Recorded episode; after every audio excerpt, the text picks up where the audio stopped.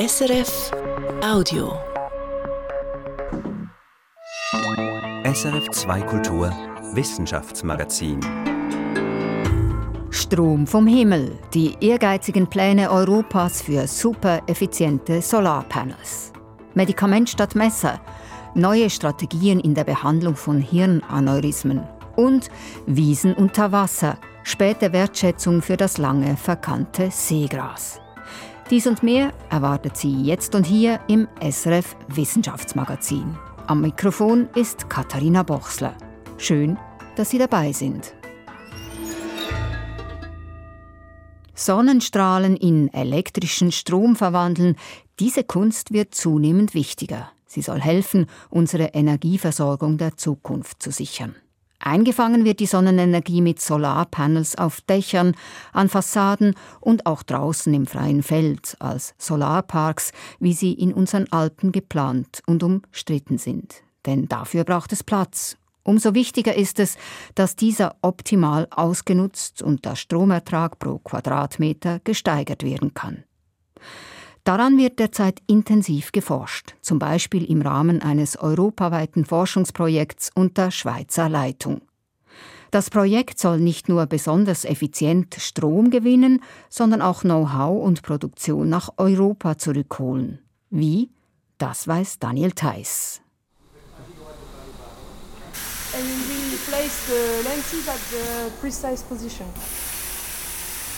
And this step is uh, automated. Wir sind in der Nähe von Neuenburg am CSÖM, dem Centre Suisse d'Electronique et Mikrotechnik, ein vom Bund initiiertes Technologie- und Innovationszentrum. Die Ingenieurin Delphine Petri erklärt die Pilotproduktionslinie, die sie aufgebaut hat. Hier werden neuartige Solarpanels produziert. Die Aufgabe des Instituts ist es, eine Brücke zu schlagen zwischen der Grundlagenforschung an den Hochschulen und konkreten Anwendungen in der Industrie. Ein wichtiger Teil ist es darum auch, solche Demonstrationsanlagen für neue Produkte zu bauen, eine Art Beweis, dass eine industrielle Fertigung möglich wäre. Vier Jahre habe dieses Projekt gedauert, sagt Delphine Petri. C'était un projet sur, euh, sur quatre années. Euh, y a, on est parti, d'abord il a fallu upscaler la technologie, donc agrandir, passer d'un module euh, qui faisait euh, environ 30 cm par Zuerst ging es darum, ein Modul von 30 cm größer zu machen auf eine industrielle Panelgröße, so wie man sie auf Dächern montiert. Mit diversen europäischen Forschungsinstituten wurden dann die Maschinen entwickelt, getestet und jetzt ist die Anlage in Betrieb seit einigen Monaten. Die Solarmodule, die da entstehen, unterscheiden sich deutlich von den dunkelblauen, die man kennt. Um sie effizienter zu machen, wurden Linsen entwickelt, die das Sonnenlicht konzentrieren und dann auf hocheffiziente Solarzellen lenken. Wegen der vielen kleinen Linsen sieht die Oberfläche der Solarmodule aus wie Luftpolsterfolie, die man kennt als Verpackungsmaterial. Das Resultat dieser Konstruktion ist 50 Prozent mehr Strom als bei herkömmlichen Solarmodulen, sagt Christoph Balif. Er ist der Leiter des Zentrums für nachhaltige Energie am CSÖM und Professor an der ETH Lausanne. Es handelt sich um hochwertige Solarmodule, die können einen Wirkungsgrad im Bereich von 30 Prozent erreichen. So ein übliches Solarmodul hat einen Wirkungsgrad eher von 20 Prozent. Und da versuchen wir einen Schritt zu machen. Damit das möglich wurde, haben die Forscherinnen und Forscher zwei Technologien kombiniert. Einerseits benutzen wir hochwertige Weltraum-Solarzellen, die können sehr hohen Wirkungsgrad haben, äh, aber sind sehr teuer. Und dafür muss man auf diesen Solarzellen das Licht konzentrieren. Es kommt also Hightech mit ziemlich simplen Linsen aus transparentem Kunststoff zusammen. Die Linsen sind ein Trick, um überhaupt mit den Weltraumsolarzellen arbeiten zu können. Denn diese speziellen Solarzellen sind zwar viel effizienter, sind aber in der Produktion rund tausendmal teurer als konventionelle Zellen. Da sie sehr teuer sind, wir schneiden sie in ganz kleine Stücke und wir fokussieren das Licht. Es ist eine doch recht aufwendige Konstruktion, die am Ende in einer Serienproduktion wohl rund dreimal so viel kosten würde wie herkömmliche Panels. Interessant könnten sie trotz des höheren Preises an Orten sein, wo es viel Sonne, aber kaum Platz hat, etwa auf Dächern von Hochhäusern. Doch noch fehlen dazu die nächsten Schritte. Das wären Investoren und Firmen, die das Konzept markttauglich umsetzen wollen. Die Forschenden schätzen, dass für eine Produktion im großen Stil Investitionen von rund 100 Millionen Franken nötig wären. Manche Experten hoffen, dass es mit solchen Techniken gelingen wird, die Photovoltaikindustrie in Europa wieder an die Weltspitze zu bringen. Aber reichen solche Proof-of-Concept-Ideen wie diese hier, um der Industrie die nötigen Impulse zu geben? Man spricht viel darüber, aber das passiert eigentlich nicht so viel, wenn man vergleicht mit was passiert in den Vereinigten Staaten mit diesem Inflation Reduction Act. Es gibt eigentlich kaum eine Unterstützung für die Photovoltaikbranche in Europa, um da wieder große Produktion aufzubauen. Eben anders als die USA, wo der Staat viel Geld in die heimische Solarindustrie steckt. In Europa stehen die politischen Zeichen aber auch langsam auf Änderung, sagt Balif. Währenddessen steht Delphine Petri vor ihren Maschinen und denkt bereits über die nächsten Projekte nach. On va adapter certaines autres machines en fonction des besoins des projets actuels.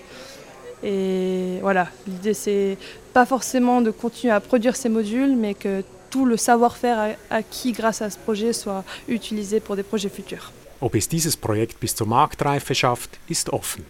Das Wissen sei aber sorgfältig dokumentiert, so dass das Gelernte in jedem Fall zugänglich bleibt.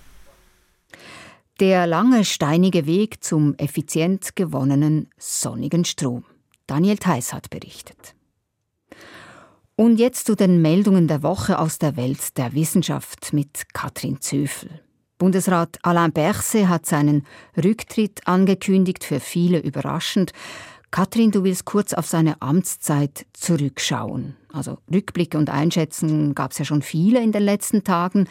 Deine kommt jetzt aus der Perspektive der Wissenschaftsredaktion. Was macht die denn besonders? Na, für uns war die Arbeit von Alain Berset so zentral wie bei keinem Bundesrat zuvor. Ich glaube, noch nie haben wir einen Bundesrat so genau beobachtet, einfach wegen seiner Funktion als Gesundheitsminister in der Corona-Pandemie. Manchmal, da war ich wirklich sehr froh um klare, verständliche Aussagen von ihm, wie die hier. Das ist nicht ein 100-Meter-Lauf, es ist ein Marathon. Das war wirklich ein schönes, hilfreiches Bild für die Situation damals im Frühjahr 2020. Da war die erste Welle schon ein bisschen am Abflauen, aber es war auch klar, Corona bleibt. Aber manchmal, da waren wir uns in der Wissenschaftsredaktion auch gar nicht ganz sicher, woher Alain Berset die Gewissheit hernahm für ziemlich klare Aussagen, so wie diese hier im Februar 2020 ganz zu Beginn. Die wirksamste Maßnahme ist ziemlich einfach. Hände waschen, Hände waschen, Hände waschen. Muss man das nie vergessen. In Fachkreisen wurde da noch sehr diskutiert, wie das Coronavirus sich überhaupt überträgt und wie groß die Rolle von Oberflächen und Händen tatsächlich ist. Man vermutete da schon, dass die Übertragung über die Luft wohl zentral ist für Corona. Also da war Alain Berset ein bisschen hintendrein. Genau, und mit solchen Äußerungen, die er dann auch noch immer wieder wiederholt hat, auch als schon längst klar war, Händewaschen ist eben nicht wichtig, die Aussage ist falsch, weil Corona sich über die Luft überträgt die hat er immer wieder wiederholt und das hat eben nicht unbedingt geholfen. Ich hätte mir da mehr Vorsicht von ihm gewünscht und mehr Hinweise darauf, was man halt auch alles noch nicht sicher weiß. Bei mir ist da die Diskussion ums Covid-Zertifikat ziemlich hartnäckig hängen geblieben.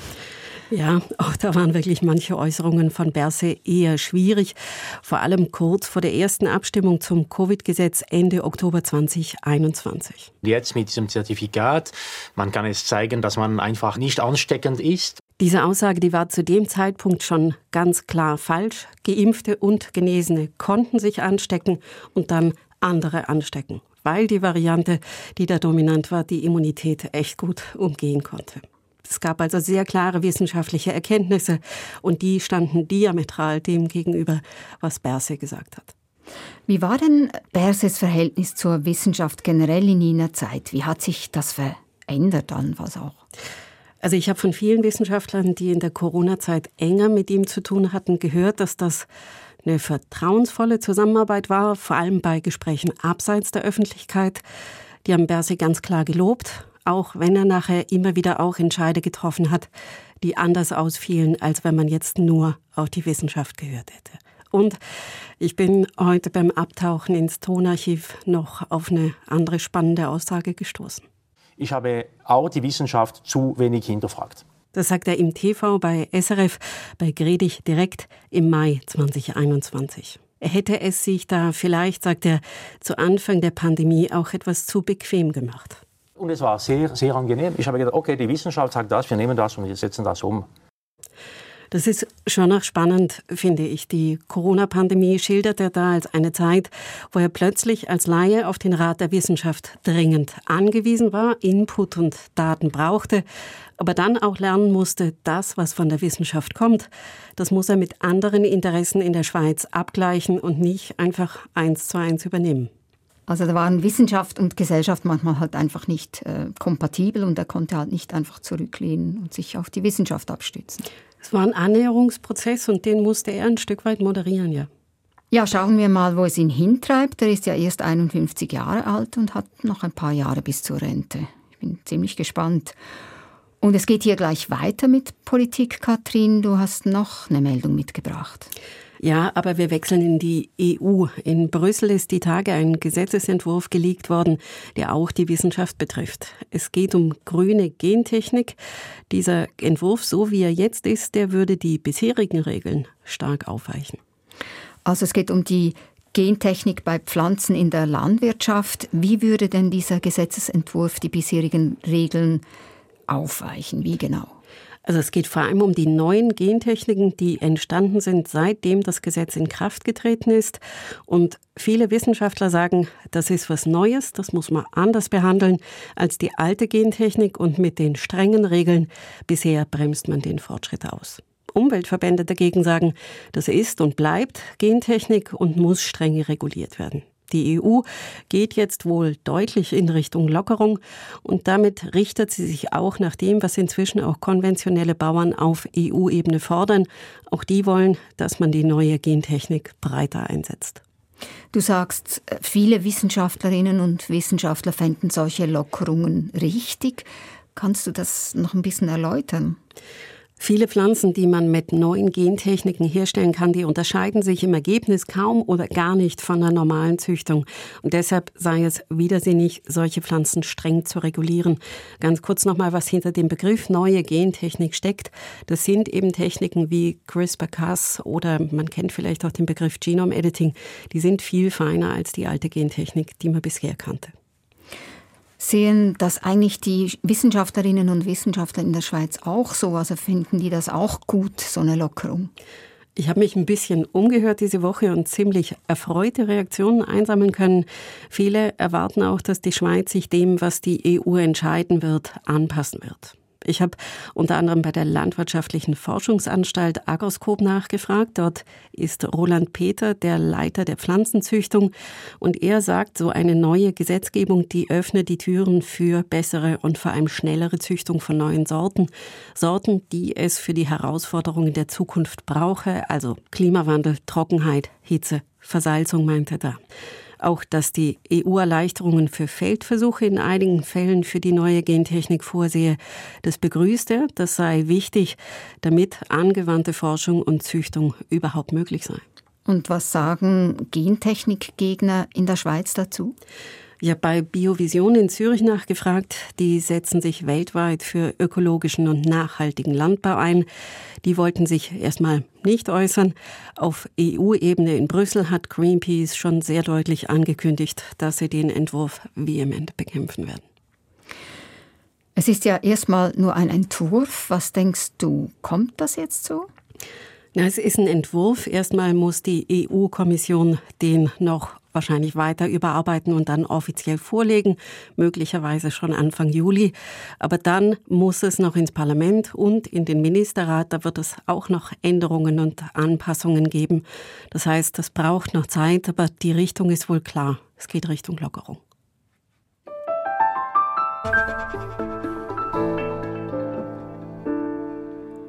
Aneurysma bedeutet auf Griechisch Erweiterung und in der Sprache der Medizin ballonartig aufgeblasenes Blutgefäß.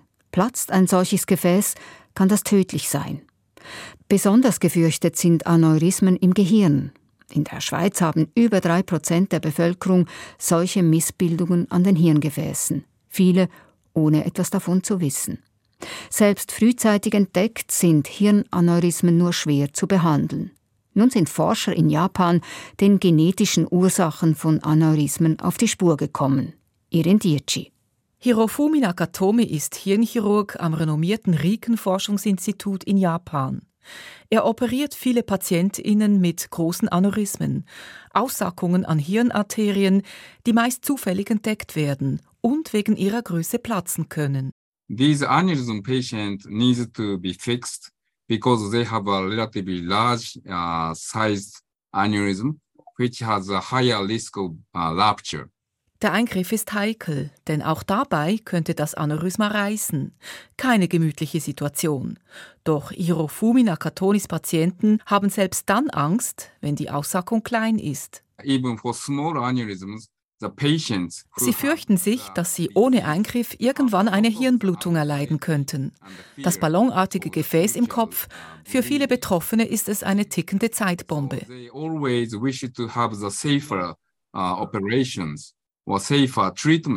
Und sie wünschen sich, sagt Nakatomi, nichts sehnlicher als eine sanftere, weniger riskante Therapie. Diesem Ziel hat sich ein Team des Riken-Instituts um Hirofumi Nakatomi genähert. Mit einer Studie, die jetzt im Fachmagazin Science Translational Medicine erschienen ist. Die Forschenden haben entdeckt, dass sehr wahrscheinlich häufig Genveränderungen in den Blutgefäßen direkt am Ort der Aneurysmen der Auslöser sind. Die bahnbrechende Technologie des Next Generation Sequencing habe das ermöglicht, sagt Hirofumi Nakatomi. Er und sein Team sequenzierten aus den Zellen von 65 Aneurysmagewebeproben, die während Operationen entnommen worden waren, die gesamten Exome. Exome sind jene DNA-Abschnitte, die für Proteine kodieren. Zum Vergleich sequenzierten die Forscher auch die Exome von gesunden Blutgefäßen im Hirn. In der Analyse stießen sie auf Mutationen in 16 Genen, die nur in den Proben vom Ort der Aneurysmen vorkamen. Weiter fanden sie heraus, dass ein Teil dieser Gene einen gemeinsamen biologischen Signalweg steuert oder eben fehlsteuert, den sogenannten NF-kappa-B-Signalweg, und der ist zentral für stabile Blutgefäße. Im nächsten Schritt wollten die Forscher versuchen, dieses fehlgesteuerte Signal zu blockieren. Dazu schufen sie ein Mausmodell. Yvonne Döring ist Forschungsleiterin für Gefäßerkrankungen am Inselspital und der Universität Bern. Döring hat die Studie der japanischen Forschungskollegen gelesen und ist beeindruckt. Sie haben ein sehr zentrales Gen der Analyse, die Sie durchgeführt haben und dessen mutierte Variante in die Maus absichtlich eingeschleust und haben dann auch dadurch ein fehlerhaftes Proteinprodukt generiert. Darauf habe die Maus in ihrem Hirn eine aneurysma-ähnliche Struktur entwickelt, doppelt so groß wie die ursprüngliche Arterie. Als nächstes suchten die Forscher nach einem Wirkstoff, um das mutierte Gen zu blockieren. Das ist ihnen gelungen. Sie haben dann Inhibitoren eingesetzt, die aktuell auch schon sehr weit verbreitet sind, allerdings in der Krebstherapie und natürlich auch nicht nebenwirkungsarm wären. Trotz dieser Einschränkung habe dieses Experiment gezeigt, dass es möglich wäre, da ähm, mit einer Gabe von Medikamenten zu interferieren und jetzt nicht zum Messer greifen zu müssen. Sagt Forscherin Yvonne Döring. Ein Hirnaneurysma mit einem Medikament behandeln, statt nach dem Messer zu greifen. Wie realistisch ist das? David Bervini ist Neurochirurg am Inselspital Bern und auf Eingriffe an Aneurysmen spezialisiert. Auch ihn hat die Arbeit der japanischen Kollegen überzeugt. Das ist sicher eine Studie, die sehr hoffnungsvoll ist und die Tür öffnet zu möglicher zukünftiger Therapie.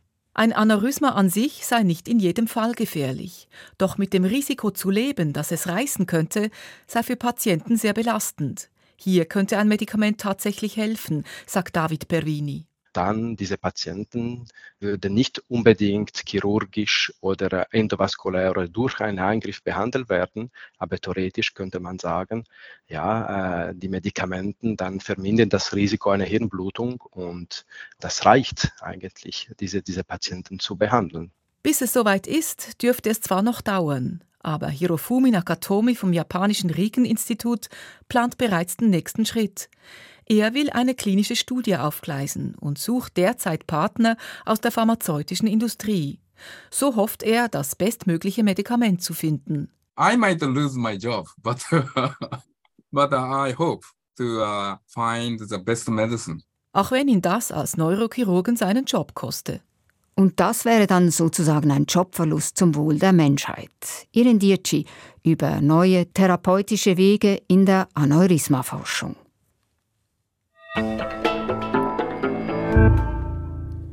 Seegras wächst und blüht auf schönen Unterwasserwiesen. In diesem grünen Meer wiegen da Halme leichen Fische, gehen Dorsch und Heringe in den Kindergarten, weiden Schnecken und klammern sich Seepferdchen fest, um Flohkrebse zu fangen. Doch ist das Gras lose und wird an die Küsten geschwemmt, gefällt das dem Menschen meist gar nicht. Touristen rümpfen die Nase, Kurverwaltungen geraten in Panik. Obwohl Seegraswiesen viel CO2 binden und die Küsten vor Erosion schützen, sind sie ein unterschätztes Ökosystem. Doch seit ein paar Jahren erleben sie so etwas wie einen Imagewandel, auch weil das angeschwemmte Gras ein wertvoller Rohstoff ist. Hören Sie den Beitrag von Thomas Schröder.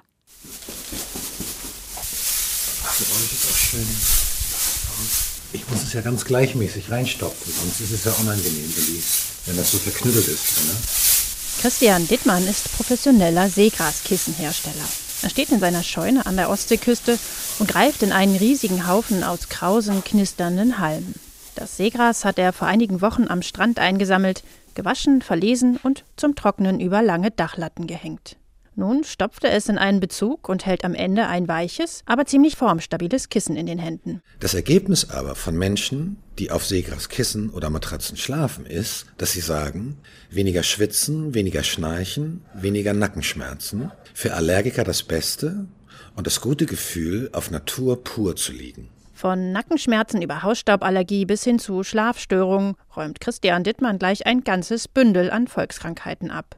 Auf Studienergebnisse kann der Meeresbiologe die meisten dieser eher anekdotischen Erkenntnisse zwar nicht stützen, aber dass Seegras Feuchtigkeit reguliert, kaum brennbar ist und Milben fernhält, weiß man schon lange. Denn was heute Trend ist, war früher Alltag, zum Beispiel bei Seeleuten. Denn eine herausragende Eigenschaft ist, dass Seegras nicht schimmeln kann, auch nicht stocken. Und die Seegrasmatratze ist sogar auf so einem räudigen Fischkutter im Winter vor den Lofoten eine trockene, warme, gesunde Koje. Auch als ökologisches, nicht brennbares Dämmmaterial in Häusern ist Seegras so gefragt, dass Anbieter mit der Nachfrage kaum noch mithalten können. Dass es immer mehr zum Star der Nachhaltigkeitsdebatte avancierte, liegt aber nur in Teilen an seinen wiederentdeckten Nutzungsformen. Noch wichtiger sind die vielen Funktionen, die das Seegras im Meer erfüllt und die erst jetzt Stück für Stück erforscht werden. Aber ich könnte mal so eine Box hochholen, soll ich das machen? Ja, gerne. Ja? Thorsten Reusch ist Biologe am Helmholtz-Zentrum für Ozeanforschung in Kiel. Er beschäftigt sich seit Jahren mit dem Seegras vor seiner Haustür und hat sich ein paar Miniwiesen in sein Labor geholt. In Meerwassertanks zieht er einige Pflanzen in Plastikboxen heran. Eine der wichtigsten Funktionen von Unterwasserwiesen wird sichtbar, sobald der Biologe eine der mit Sediment- und Seegraspflanzen bestückten Boxen an die Wasseroberfläche holt. Es fängt sofort an, hier und da zu krabbeln. Sie haben sich Wattwürmer angesiedelt, die diese wilden Haufen hier bilden. Man sieht hier ganz viele Kleinkrebschen rumhuschen. Und Schnecken sitzen da drauf. Also es ist genauso, wie es sein soll. Im Meer klebt der Hering seine Eier mit Vorliebe an Seegrasblätter. Der junge Dorsch gedeiht in den Wiesen besser als anderswo. Und auch andere Meeresbewohner nutzen die Unterwasserwiesen als Kindergarten, Volkspark und Datingplattform gleichermaßen. Gerade in der artenarmen Ostsee ist dieser Hotspot der Biodiversität eines der wichtigsten Ökosysteme. Aber das sei noch längst nicht alles, meint Reusch und deutet auf die Pflanzen, die von der Wellenanlage in den Experimentierbecken sanft, aber immer leicht verzögert hin und her bewegt werden. Ja, das Seegras fängt zum einen durch das Blätterdach die Wellenenergie ab. So ein bisschen in der Jiu-Jitsu-Taktik äh, können sie aber wirklich äh, als biologische Lösung die Wellen über eine längere Strecke ziemlich weit beruhigen. Und natürlich halten auch die die Rhizome, also diese Ausläufer zusammen mit den Wurzeln, das Sediment fest gegen Erosion durch Wellen. Eine Funktion, die Küstenbewohner in Zeiten des Meeresspiegelanstiegs sehr zu schätzen wissen. Zumal die Meerespflanzen sich nicht nur Sturmfluten entgegenstellen, sondern auch den Klimawandel selbst bremsen können. Die sammeln also CO2 im Wurzelwerk und im Sediment an, etwa analog zu den Hochmooren. Einfach durch die eigene Biomasse und dann zusätzlich noch, weil da organische Partikel absinken, die sich dann auch noch in dieser abgestorbenen Wurzelmasse sammeln. Und das Potenzial ist so etwa 10 bis 20 Kilogramm CO2 gebunden auf dem Quadratmeter. Nimmt man alle Seegraswiesen der Ostsee zusammen, reicht die jährliche gebundene CO2-Menge immerhin aus, um den CO2-Fußabdruck von einigen tausend Schweizer Bürgern zu neutralisieren. Das ist nicht genug, um das Emissionsproblem zu lösen, aber es könnte ein einfaches und lohnendes Teilstück im Kampf gegen den Klimawandel sein. Und dieses Stück könnte noch anwachsen, wenn es gelingt, die Seegraswiesen in unseren Meeren auf ihre früheren Ausmaße auszudehnen. Für die Ostsee wird geschätzt, dass sie seit der Industrialisierung etwa zwei Drittel ihrer Fläche eingebüßt haben. Reusch und seine Kollegen versuchen daher, auch mit Hilfe von ehrenamtlichen Hobbytauchern, die dezimierten Unterwasserwälder wieder aufzuforsten. Die einfachste Technik, die allerdings recht arbeitsaufwendig ist, ist mit Tauchern tatsächlich Stecklinge zu setzen. Und äh, im Großen und Ganzen hat sich das gut dargestellt. Die haben sich also enorm multipliziert. Immerhin 3000 Quadratmeter Seegraswiese konnten die Forscher so schaffen. Und das soll erst der Anfang sein. Wie gut die Aufforstung aber auf längere Sicht gelingt, hängt auch von den zukünftigen Wassertemperaturen ab. Bei einer Temperatur von über 25 Grad kann das Seegras in der Ostsee nur schwer überleben. Und eine abgestorbene Wiese wiederum könnte von einer Kohlenstoffsenke zu einer Kohlenstoffquelle werden, sagt Sina Schorn vom Max-Planck-Institut für marine Mikrobiologie.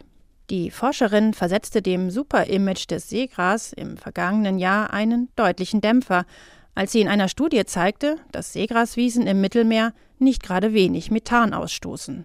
Man geht davon aus, dass Methan ein sehr viel höheres Erwärmungspotenzial der Atmosphäre hat gegenüber CO2. Und wir haben das genommen, um auszurechnen, zu welchem prozentualen Anteil die Methanemissionen quasi diese positive Funktion der CO2-Speicherung ausgleichen. Und wir kommen da auf ungefähr ähm, ein bis fünf Prozent. Das klingt nicht nach viel. Das Problem aber ist, dass auch sehr alte, abgestorbene Wiesen, die ein großes und langlebiges Geflecht an Wurzeln und Rhizomen im Sediment hinterlassen, noch immer Methanemissionen verursachen, aber längst kein CO2 mehr speichern. Ich glaube, es ist halt wie so oft in der Wissenschaft, es ist halt einfach facettenreich. Seegras als Klimaretter wird debattiert in der wissenschaftlichen Community. Ich glaube, wir brauchen einfach mehr Messungen und mehr Daten, um da einfach ein besseres Bild zu bekommen. Sean rät zur Vorsicht, wenn es um Berechnungen geht, mit welchen Flächen an Seegraswiesen sich dauerhaft welche Mengen an Treibhausgasen speichern lassen. Zumal Studien zeigen, dass die Klimabilanz stark vom Standort und weiteren Faktoren abhängig ist. Das positive Image des Seegrases aber will auch die Bremer Forscherin nicht kippen. Die Klimabilanz sei vielleicht nicht so positiv, wie manche hofften, doch sie sei nur eine von vielen Eigenschaften dieses Supergrases. Unterschätzte Unterwasserwiesen im unerwarteten Hoch. Das war ein Beitrag von Thomas Schröder. Und das war das SRF Wissenschaftsmagazin. Redaktion dieser Ausgabe Katrin Zöfel, Moderation Katharina Bochsler. Das war ein Podcast von SRF.